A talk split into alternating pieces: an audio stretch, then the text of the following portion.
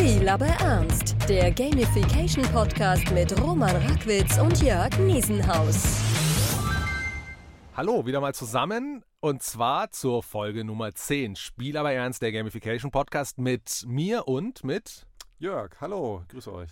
Genau, und deswegen, weil heute die zehnte Folge ist, findet, nein, nicht deswegen, die Gamescom findet nicht deswegen statt, aber das Schöne ist, dass wir sie aufnehmen während der Gamescom. Ja. Und aus diesem Grund sitzen wir auch gar nicht da, wo wir sonst sitzen, wenn wir die Podcasts von uns aufnehmen, sondern wir sitzen in Düsseldorf im Studio von We Show It. Das sind die, die auch den Gamification Day ausführen. Und Jörg, wir haben uns hier getroffen. Das ist eine schöne Ja. Sache, weil natürlich, klar, wo bist du während der Gamescom? In Köln. Ja. Auf der Gamescom. Ja. Genau, du warst gestern da. Was genau, gibt's? gestern, vorgestern und ähm, ja, mir natürlich immer zwischendurch versucht, ein paar Sachen anzuschauen, wobei ich natürlich auf vielen Gesprächen bin, äh, hatte ein paar spannende Anfragen äh, für mögliche künftige Projekte. Man muss sagen, dass das Thema auch wieder größer geworden ist, also zumindest meinem Eindruck nach von Anfragen jetzt während der Gamescom und im Vorfeld doch äh, viele auf uns zugekommen sind, um mehr über das Thema zu erfahren oder vielleicht sogar schon korrekt, äh, konkrete Projekte anbahnen wollen. Aber zwischendurch habe ich mir natürlich nicht nehmen lassen, mal kurz über den Showfloor zu äh, äh, äh, rennen und mir ein paar Dinge anzugucken. Und es ist natürlich wieder äh, schön groß, bunt und laut alles, äh, Ja. wie sich das gehört für die Gamescom. Ähm, genau, aber die Zeit, äh, mehrere Dinge anzuspielen und so habe ich dann leider nicht. Das muss ich dann irgendwann nachholen nach der. Gamescom. Ja. Die Gamescom immer wieder ein schöner Trigger, dass das Thema an für sich mal wieder gebracht wird. Ja, Tagesschau berichtet drüber, ähm, Radiosendungen Ja. gibt es drüber.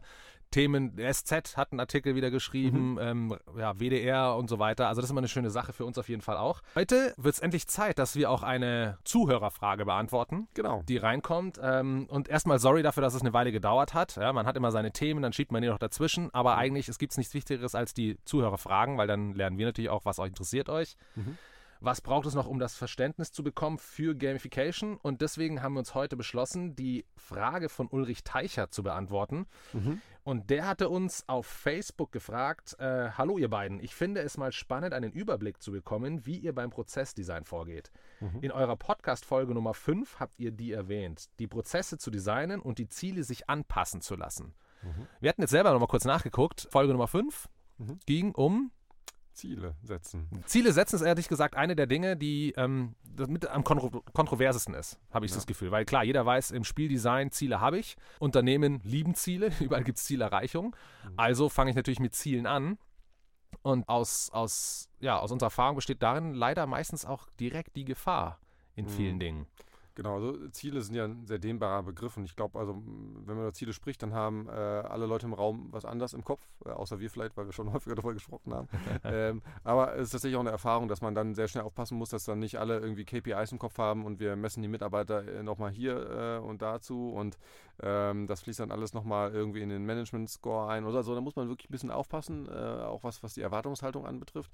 Aber ich glaube, äh, Ziele stehen auch nicht immer am Anfang des Prozesses. Also natürlich haben wir ähm, am Anfang, ähm, wenn wir ein Projekt starten, natürlich ähm, ein Wunsch des Gegenübers, des Kunden, der möchte ein bestimmtes Ziel erreichen fürs Unternehmen. Das ist aber erstmal auf Unternehmensebene, auf strategischer Ebene ein Ziel, was erreicht werden soll mit einem neuen System, mit einem, ähm, ja, mit einer spielerisch geprägten Umgebung, ähm, ein neues System, was vielleicht entsteht oder eins, was optimiert wird. Ähm, natürlich haben die Leute ein Ziel im Kopf, aber das ist ja erstmal sehr, sehr grob und das ist auch selten das Ziel, was dann an die Nutzer später herangetragen wird. Und äh, deshalb versuchen wir erstmal, das immer runterzubrechen und auch erstmal zu schauen, was, was sind überhaupt, was, ja, was ist das Unternehmensziel ähm, und wen betrifft das, also welche Stakeholder sind involviert ähm, und wer ist aber nachher der, der das Ziel erreichen kann. Also wer hilft uns dabei, dieses Ziel zu erreichen im Unternehmen. Und das kann dann sein, dass das irgendjemand Management ist, kann sein, dass das auf, auf operativer Basis jemand ist, zum Beispiel in der Produktion, im Vertrieb. Und äh, das ist eine spannende Frage, die uns eigentlich mal zuerst umtreibt. Also wer hilft uns bei der Erreichung dieses strategischen Ziels. Und das heißt jetzt noch nicht, dass wir dann festgelegt haben, dadurch direkt, ähm, wie auch das Ziel dieser Person ausschaut, sondern das muss man dann im nächsten Schritt runterbrechen. Aber das ist unser, unser Vorgehen, ja. Richtig, ja. Ähm, Wir müssen ja auch die zwei Welten verbinden. Einfach Ja. die wirtschaftliche, unternehmerische, die halt zielgetrieben ist. Genau. Ja, ohne Frage und auch gar nicht ohne Wert, äh, mit Wertung. Und ähm, dann die andere, die aus dem Spiel kommt. Ja, weil was wollen alle Firmen immer? Sie wollen intrinsische Motivation. Also sie wollen, dass die Leute von sich aus motiviert sind, ihren Job zu machen. Und zwar nicht, damit sie lachend überall rumrennen können, sondern weil einfach bewiesen ist, dass wenn der Mensch um für sich, also aus sich heraus motiviert ist, etwas zu tun, er automatisch ähm, ja, ich will jetzt nicht mehr Leistung sagen, weil dann ist sofort in diesem Effizienzgedanken, aber er ist einfach fähig, sich lange zu konzentrieren. Er ist fähig, kreativ zu denken. Er ist, hat kein Problem mehr mit Scheitern in der Regel. Er fängt an zu kollaborieren, wo er es vorher vielleicht nicht hat. Also mhm. er fängt an, in einer intrinsischen Modulation gewisse Verhalten herauszubringen, die die Firmen wirklich dringend suchen oder das Verhalten sie gerne hätten von den Mitarbeitern.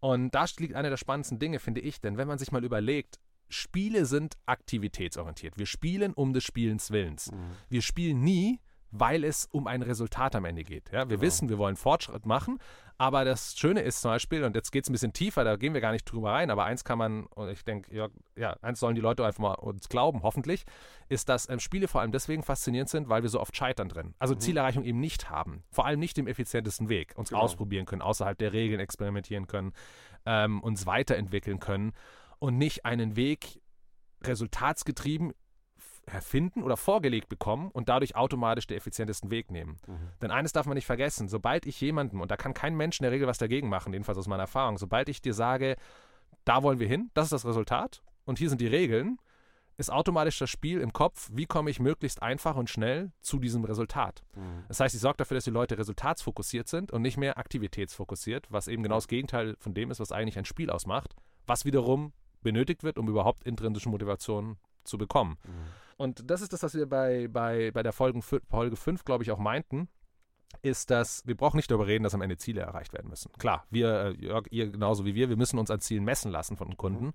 Aber wir haben hier, man darf nie vergessen, dass wir einfach auch zwei Welten miteinander verbinden müssen. Zum einen, ja, wir müssen Ziele für den Kunden erreichen. Zum anderen sind wir, ich sage es immer, der Anwalt des Mitarbeiters, des Spielers, der eigentlich aus menschlicher Sicht eben nicht zielgetrieben eine Aktivität ausführen mhm. möchte, sondern diese für sich entdecken möchte, vorankommen möchte ähm, und seine, vor allem seinen Weg reinzugehen. Also dieses, dieses Schöne ist ja, wir wissen im Spiel, wo sind wir, wo müssen wir hin, aber es ist unsere Art und Weise, wie wir hingehen. Und das Problem im unternehmerischen Kontext ist, dass Zielerreichung immer mit einem gewissen Art von äh, also immer mit der Messung der Effizienz dahinter steckt, Ressourceneinsatz möglichst wenig, was also lauter diese ganzen Dinge, die dafür sorgen, dass es eben nicht um meine mhm. meinen Weg geht, sondern um den, der meistens ja schon bekannt ist, wo das Unternehmen sagt, genau so sollte es gemacht werden aus Erfahrung. Mhm. Und damit nehme ich eines der größten Elemente, die Spielen so interessant machen, damit die intrinsische Motivation, ähm, nehme ich weg. Und das ist eben diese eigene Weiterentwicklung, mhm. Verwirklichung, Selbstverwirklichung im Spiel. Ja. Das heißt, also wie kann man jetzt so einen Prozess designen? Eben Spiele, die, ähm, Ziele, die sich anpassen lassen. Eine der spannenden Dinge, die, die ich kenne oder die, die mich so fasziniert, ist der Punkt, dass du sagst, also erstens einmal nie diese so eine Punktlandung hinbringen als Ziel, sondern immer ein Resultat. Das Resultat aber meistens auch nie als KPI rausgeben, also eine, nicht Resultat, sorry, sondern eine Bandbreite. Mhm. Also früher hat man vielleicht gesagt, Leute, wir brauchen eine Million als Punkt, als Beispiel, Umsatz.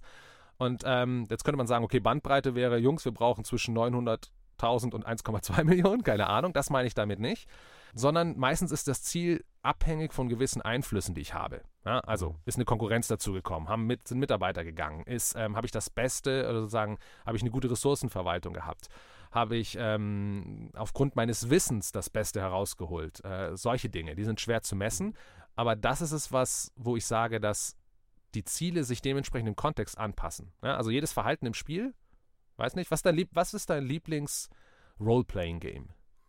Wow, also ähm, papierbasiert äh, habe ich schon vieles gespielt, also Dungeons and Dragons als ja. Klassiker, Schwarze Auge damals angefangen. Also muss ich sagen, tatsächlich habe ich, weil wir auch im Freundeskreis sehr viele verschiedene Systeme ausprobiert haben, viele verschiedene gespielt, aber klar, Klassiker wie Dungeons and Dragons sind sicherlich meine Favoriten, aber ähm, sonst gibt es natürlich im, im, im PC-Videospielbereich äh, Sachen wie Mass Effect, also die ganzen Bioware-Titel okay. fand ich immer sehr gut. Ähm, und da ist natürlich Charakterentwicklung äh, äh ganz zentral. Also, ja. äh, ne, also der Hero's Journey quasi. Ich fange an als kleiner, vielleicht unbedeutender Charakter und bin nachher zum Gro äh, wachse zum großen Helden auf, der die, die Welt rettet. Ja. Und ja. das ist natürlich auch, also das kann man jetzt nicht, nicht in der Arbeitsumgebung jeden Tag äh, entsprechend ähm, auch äh, so anlegen, denke ich mal, in der spielerischen Umgebung, aber trotzdem Aspekte daraus mitnehmen. Richtig. Also ich glaube auch dieses sich selbst weiterentwickeln und das ist ein ganz wichtiger Punkt, den du sagst. Du musst eigentlich diese beiden Welten verheiraten. Du hast einerseits die, die Management-Sicht, die natürlich sehr KPI-getrieben ist, äh, messbare Werte erreichen. Das ist uns auch wichtig. Also wir müssen natürlich auch ähm, in den Projekten es schaffen, diese, äh, diese Themen mit zu bedienen. Ja. Aber dann natürlich aus der, der äh, anderen Ecke kommend, also was sind die Nutzerbedürfnisse, wie kann ich die, die, die, die Spieler motivieren, auch in diese Richtung vielleicht zu schreiten, also aber mit einem anderen äh, ähm, Spielraum, den sie haben. Das Ja. auch, was du gerade sagtest, also eine gewisse Bandbreite, also quasi einen Möglichkeitsraum schaffen. Also Spiele kriegen das ja auch ganz gut hin.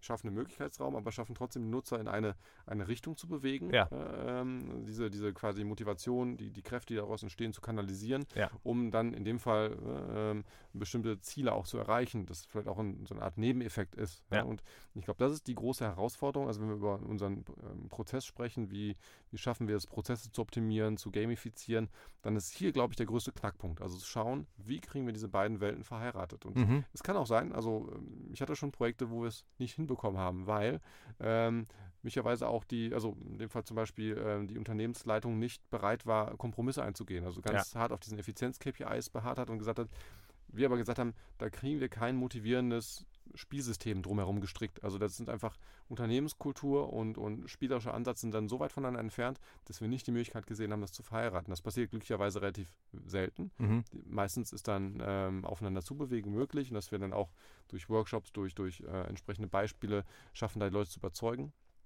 Und das ist, glaube ich, die, die größte Herausforderung, wenn wir darüber reden, auch bestehende Prozesse ähm, spielerisch äh, zu gestalten, zu optimieren, ähm, dass dann auch Leute äh, dann ja sagen müssen, okay, dann nehmen wir vielleicht die zwei, drei KPIs raus, die sind im Kontext nicht mehr wichtig. Ja. Dadurch schaffen wir aber mehr Freiheit für das spielerische System Ja. und ähm, sind dann, ähm, ja, haben dann da auf jeden Fall mehr Freiheit, da auch die, die Leute zu motivieren. Ja. Was, was wir und jetzt mal sozusagen auch auf, ganz krass auf die Frage bezogen ähm, erlebt haben, ist, das war ein Projekt im stationären Einzelhandel.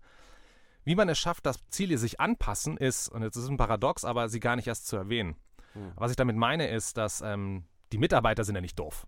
Die Ja. wissen ja, worum es geht. Die wissen meistens auch ungefähr, was wohl das nächste Ziel wäre. Wenn das letztes Jahr das, um, der Umsatz so und so war, dann sollte er jetzt mindestens der und der Umsatz plus X Mhm. sein.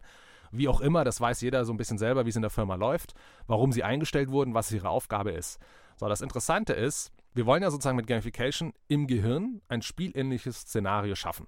Mhm. Denn da entsteht nun mal die intrinsische Motivation. So, wenn wir jetzt dafür sorgen, dass der, der User selber eine sehr gute Transparenz hat, wie ist die Situation? Also wirklich transparent auch so ein bisschen weiß, je nachdem, was natürlich im Kontext seiner Arbeit wichtig ist, aber zum Beispiel, wie entwickelt sich die Konkurrenz, wie ist die Nachfrage am Markt, welches neue Produkt gibt, wo ist unser Produkt denn gut, Mhm. schlecht, was sind die Feature und so weiter. Also einfach je nachdem, was für ihn wichtig ist. Natürlich nicht zu viel, ja, sonst ist er Mhm. überwältigt, aber das, was einfach für ihn in dem Moment wichtig ist. Wenn er das auf der einen Seite hat, zum anderen aber gleichzeitig weiß, was sind seine Stärken. Vielleicht aber auch, was sind seine Schwächen. Ja, weil an einem einen Tag willst du an deinen Stärken arbeiten, aber am anderen Tag, einfach nur weil du einen schlechten Abend hattest, hast du vielleicht Bock, jetzt mache ich mir mal meinen Schwächen weiter. Warum? Ja, ist ein bisschen einfacher, da vielleicht Fortschritt zu erreichen, wie bei den Sachen, wo ich schon sehr gut bin. Mhm. Ja, das ist natürlich schwerer. Wie auch immer, da gibt es die unterschiedlichsten Sachen. So, aber dieses Wissen zu haben, zum einen, was ist der Kontext, zum anderen aber auch zu wissen, was kann ich, worauf kann ich mich konzentrieren. Wenn man diese beiden Situationen hat, fängt das Gehirn von sich aus an, Schritt für Schritt eine Art, also ein kleines Spiel zu entwickeln, Mhm. sozusagen und Schritt für Schritt selber vor, also nach Fortschritt zu suchen. Ja. So, und das Schöne ist, wenn die Mitarbeiter für sich Fortschritt erleben, habe ich bisher kaum, was heißt kaum, ich habe es bisher noch nicht erlebt, dass das Unternehmen davon nicht profitiert. Mhm. Und die Leute, es ist ja gar nicht so, dass alle ihren Job hassen. Die, sind, die machen ihren Alltag, ihren Joballtag und wollen ja auch Teil des Teams sein. Mhm. Ähm, sie sind vielleicht frustriert ja, und sind vielleicht nicht mehr gewohnt, dass sie Teil eines Teams sein können heutzutage in gewissen Dingen. Das stimmt, aber das, in Wirklichkeit wollen sie es. Das heißt, wenn man ihnen diese Möglichkeit wieder gibt, dann überlegen die schon für sich auch, okay, da ist der Kontext, das ist einfach sind die Rahmenbedingungen, da will ich vielleicht hin, das ist das, was ich kann, aber im Kontext des Teams wäre es vielleicht besser, wenn ich daran arbeite. Okay, aber schon hat man das Warum. Mhm. Ne? Die Leute finden Bedeutung für sich selber. Und somit setzen die sich selber ihre Ziele, aber immer bezogen auf das Hier und Jetzt, den Kontext, wo stehe ich, wo bin ich. Mhm. Und das meine ich nicht, oder das meinten wir damals, glaube ich, auch mit an sich anpassenden Zielen. Und Ja. diese ganzen Variablen, die ja jeder für sich selber im Kopf hat. Also heute bin ich da gut drauf, heute bin ich da nicht gut drauf.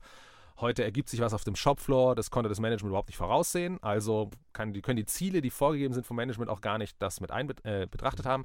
Wenn das also gebrochen ist, weil der User, der, der Mitarbeiter für sich selber eben diese Chancen hat, das zusammenzusehen, dann entwickelt sich eben so ein Ziel, was sich anpasst. Ja. Und das ist das, was du auch gerade meintest, was natürlich, du musst die Struktur noch dafür schaffen im Unternehmen, so wie Mhm. du es gerade gesagt hast. Ja, manchmal sind Unternehmen bereit, auch dem ein bisschen entgegenzukommen, auch die alten Gesetze, die sie haben, einfach zu hinterfragen. Wenn du jetzt natürlich sagst, hey, pass auf, wir haben jetzt hier Gamification, ja, also setzt mal das alles ein, wie es braucht. Also wenn man so eine Rahmenbedingung schafft, aber gleichzeitig am Ende das Management sagt, aber wir haben am Ende diese eine KPI und wehe, die wird nicht erreicht, Mhm. dann sind die Leute auch nicht so doof und sagen, okay, schön, dass dieses Gamification-System da ist, aber die Spielregeln sind eigentlich anders. Ja. äh, da werden die sich auch nicht dran halten. Richtig, ja. Das ist auch ein großes Problem. Also das war, warum auch manche Systeme scheitern, ist nicht, weil sie vielleicht auch schlecht entworfen wurden, sondern weil tatsächlich dann äh, andere, andere Vorgaben äh, mit dem äh, Spielsystem nicht vereinbar sind. Ja, ja. Das also äh, im Spiel gelten diese Regeln ja, und aber in einem Unternehmen wurden gerade andere Regeln kommuniziert und die sind entgegenlaufend. Ja. Und dann habe ich natürlich ein Riesenproblem, weil das ist ein Zielkonflikt. Also ähm, das, das kann auch dann zum Scheitern so eines solchen Systems führen. Aber es ist richtig. ganz richtig, was du sagst. Also ich glaube auch, dass ähm, es einfach äh, unglaublich wichtig ist, ja, die, die, den Nutzern quasi Trigger, Ansatzpunkte zu geben, wo sie sich selbst Ziele definieren können. Ich glaube, es machen auch gute Spiele, also bieten verschiedene Optionen, in welche Richtung ich gehen kann. Ich kann ja. schon erahnen, mit welchem Ziel das vielleicht verbunden ist, was für ein Benefit daraus entsteht. Aber erstmal ist es eine Aktivität. Verschiedene Richtig. Aktivitäten, die angeboten werden. Und das ist auch das, ähm, fand ich einen ganz wichtigen Aspekt, den du genannt hast. Das versuchen wir auch immer. Jeder von uns hat unterschiedliche Spielbedürfnisse und diese wechseln auch vielleicht noch von, abhängig von Tag, äh, Arbeitskontext. Also ja. heute, was du schon richtig gesagt, möchte ich vielleicht eher eine entspannte Tätigkeit machen, habe nicht viel geschlafen. Ähm, äh, morgen bin ich aber total fit, äh, gut drauf, kann kognitiv sehr komplexe Aufgaben leisten und da auch verschiedene Aktivitäten einzubauen, diese verschiedenen ähm, ja, Situationen auch, ja. auch äh, ähm, ja, unterstützen.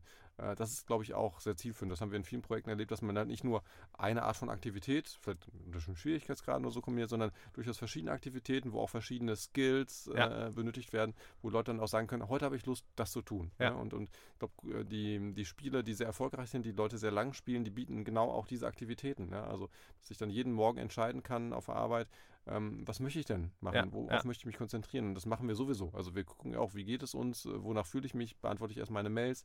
Richtig. Äh, Gehe ich, ähm, gut, die Meetings sind relativ fix, aber äh, ziehe ich mir jetzt erst vielleicht mal ähm, das, äh, ähm, diese Informationen rein, bearbeite die weiter oder mache ich doch was anderes, was vielleicht kognitiv weniger äh, fordernd ist. Also das sind ja sowieso Entscheidungen, die wir jeden Tag treffen und wenn wir die in das Spielsystem mit ein binden können, ist das unheimlich äh, gewinnbringend. Richtig. Fokus immer auf, äh, durch die Aktivität ergibt sich das Ziel. Es wächst ja. eben mit. Es, äh, ich meine, und wir, wir machen das eigentlich ständig, wenn wir auch, selbst bei Casual Games machen wir das. Ja, wir ja. denken noch nicht dran. Also nehmen wir Candy Crush.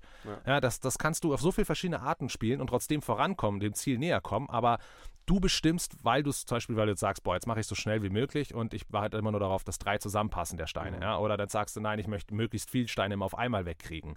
Ähm, oder ich heute gehe ich mal nicht intuitiv ran, sondern ich versuche es mir strategisch anzugucken. Mhm. Da gibt's, oder, oder ich mache es jetzt mit viel dieser Sonder- ich weiß gar nicht mehr alles, was es gibt, bin gar nicht mehr so auf dem Laufenden bei Candy Crush. Aber das ist der Punkt. Wir, wir, wir spielen es eh sehr variantenreich, ohne dass es mhm. uns ein, ähm, wirklich bewusst wird. Und das ist, ähm, und trotzdem haben wir das Ziel. Ähm, ja, aber wie wir es erreichen, so passt es sich eben an, die mhm. Aktivität selber.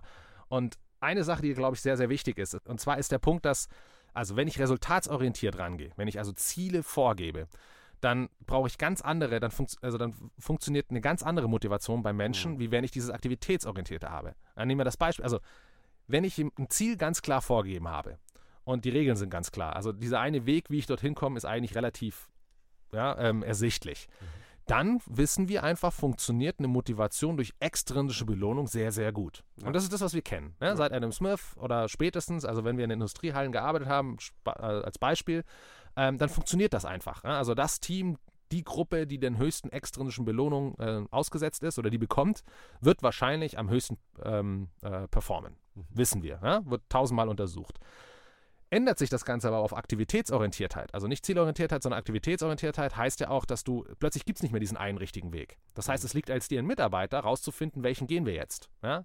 Plötzlich ist eine kognitive Arbeit daraus geworden.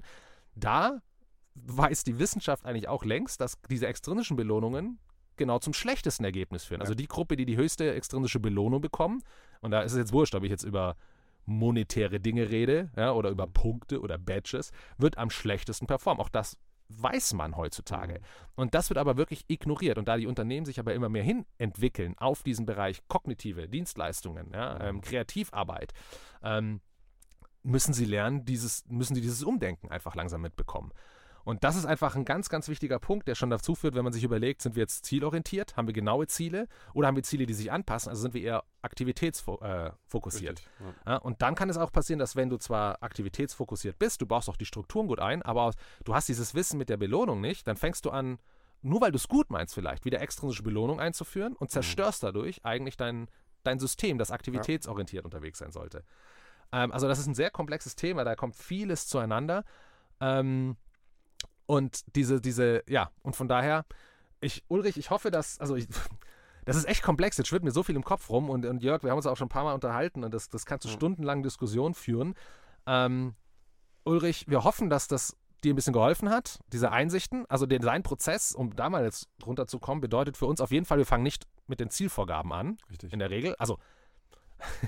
jetzt wird es immer wieder so, ja doch, wir haben natürlich, wir kriegen die Ziele der Unternehmen, wir müssen uns danach strategischer äh, Business-Sicht, äh, da kriegen wir natürlich schon die Ziele vorgeben, weil wir wissen, in welche Richtung soll sich das Projekt entwickeln, aber die, die Ziele, die nachher den Spielern und Nutzern vorgesetzt werden, Ja. die stehen tatsächlich eher am Ende der Überlegung. Ja. Und das ist, glaube ich, das ist, ähm, ist ein ganz, ganz wichtiger Takeaway für, für uns aus, aus vielen Projekten, dass wir nicht zu früh ähm, ähm, das uns vor Augen halten, sondern eher überlegen, wie können wir die Erfahrung gestalten, die Aktivitäten gestalten und um überhaupt diese, diese Motivation zu wecken, die intrinsisch. Und das ist, glaube ich, der Kernpunkt, weil wenn man die nicht hat, dann kann eigentlich kein Gamification-System auf Dauer funktionieren. Richtig, ja.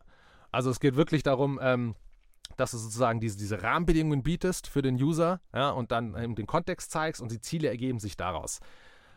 Wie das Ganze aussehen wird, werden Jörg und ich auf dem Live-Konzept beim Gamification Day zeigen. Ja, Das wird eine spannende Sache. seid alle herzlich eingeladen, äh, uns beizuwohnen. Genau, also mit welchen Fragestellungen bedingt, äh, beginnt man, was, äh, welche Elemente, wie priorisieren wir vielleicht eine gewisse Wichtigkeit, ja? also was sollte als erstes geklärt sein, wenn das nicht geklärt ist, kann man was anderes nicht klären. Das kommt dann alles. Ulrich, das ist eine super Frage, die wir immer wieder bekommen. Wir werden das auch hoffentlich, oder es ist schon ein bisschen was von uns draußen, wo wir auch so Methodiken beschreiben. Mhm. Das wird bestimmt bei Jörg und bei mir noch transparenter werden. Da werden wir noch einiges bringen.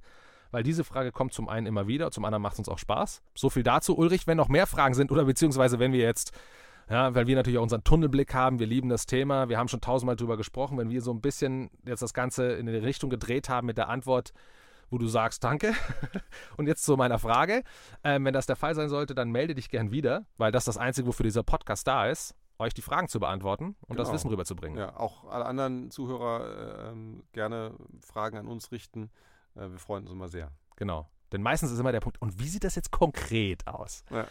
Alles klar. Von daher, vielen Dank, Jörg, dir Auch auch wieder. vielen Dank. Ja. Genau, und wir sehen uns bei der nächsten Folge von Spiel aber ernst. Oder auf dem Gamification Day. Ja. Ich muss weg. Ciao. Bis dann. Ciao.